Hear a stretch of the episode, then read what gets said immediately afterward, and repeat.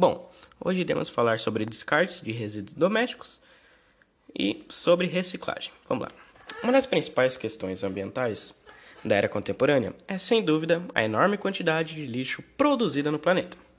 Associado a isso, surge outro problema ainda mais desafiador: a não reutilização adequada desses materiais devido ao consumo desenfreado, ao desperdício e às falhas no descarte de lixo. Dada a complexidade que envolve esse problema, é necessário buscar medidas para contorná-lo. Ao longo dos anos, o efeito nocivo desse modelo de descarte de lixo resultou, em doenças e em prejuízos expressivos, tanto no âmbito ecológico quanto no social. Hoje irei abordar duas formas de descarte de resíduos domésticos e a importância da reciclagem. Vamos lá! Bom, iremos começar pelo lixão São Roberto. O lixão consiste em um local que geralmente é um terreno abandonado, onde os resíduos sólidos são despejados no solo.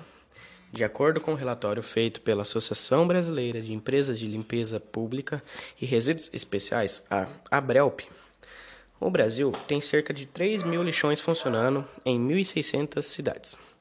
No entanto, no entanto, segundo o prazo dado pela Política Nacional dos Resíduos Sólidos, todos os lixões deveriam ter sido fechados até 2014. Ou seja, apesar de ser proibida por lei, tal prática é comum em diversos municípios brasileiros, o que afeta a qualidade do ar, o equilíbrio ambiental e a saúde da população. Essa metodologia também é conhecida como despejo de lixo ao céu aberto e traz diversos riscos à natureza e à sociedade. Nesses lixões não há nenhuma separação dos rejeitos depositados. Por isso, o lixo de baixa periculosidade se mistura com insumos industriais e hospitalares, formando, tornando este material ainda mais perigoso. Agora falaremos sobre os aterros sanitários, que são locais adequados onde o lixo é depositado e descartado. Em linhas gerais, de acordo com a Política Nacional de Resíduos, apenas os resíduos sólidos que não, que não podem ser reutilizados ou reciclados devem ser destinados ou dispostos nesses locais. Para evitar a proliferação de vetores e a contaminação do solo e dos mananciais, esses aterros devem ser construídos e operados conforme as normas técnicas que prevêem a utilização de sistemas de captação e queima de gases, sistemas de tratamento de churume e sistema de produção do solo. Tais medidas visam a redução de risco de proliferação de doenças e de uma possível contaminação do solo das águas subterrâneas. Bom, iremos falar agora sobre a importância da reciclagem. Além de ser uma medida para conter os impactos negativos do consumo exagerado e da geração de lixo, a prática da reciclagem é uma das melhores opções para a proteção do meio ambiente.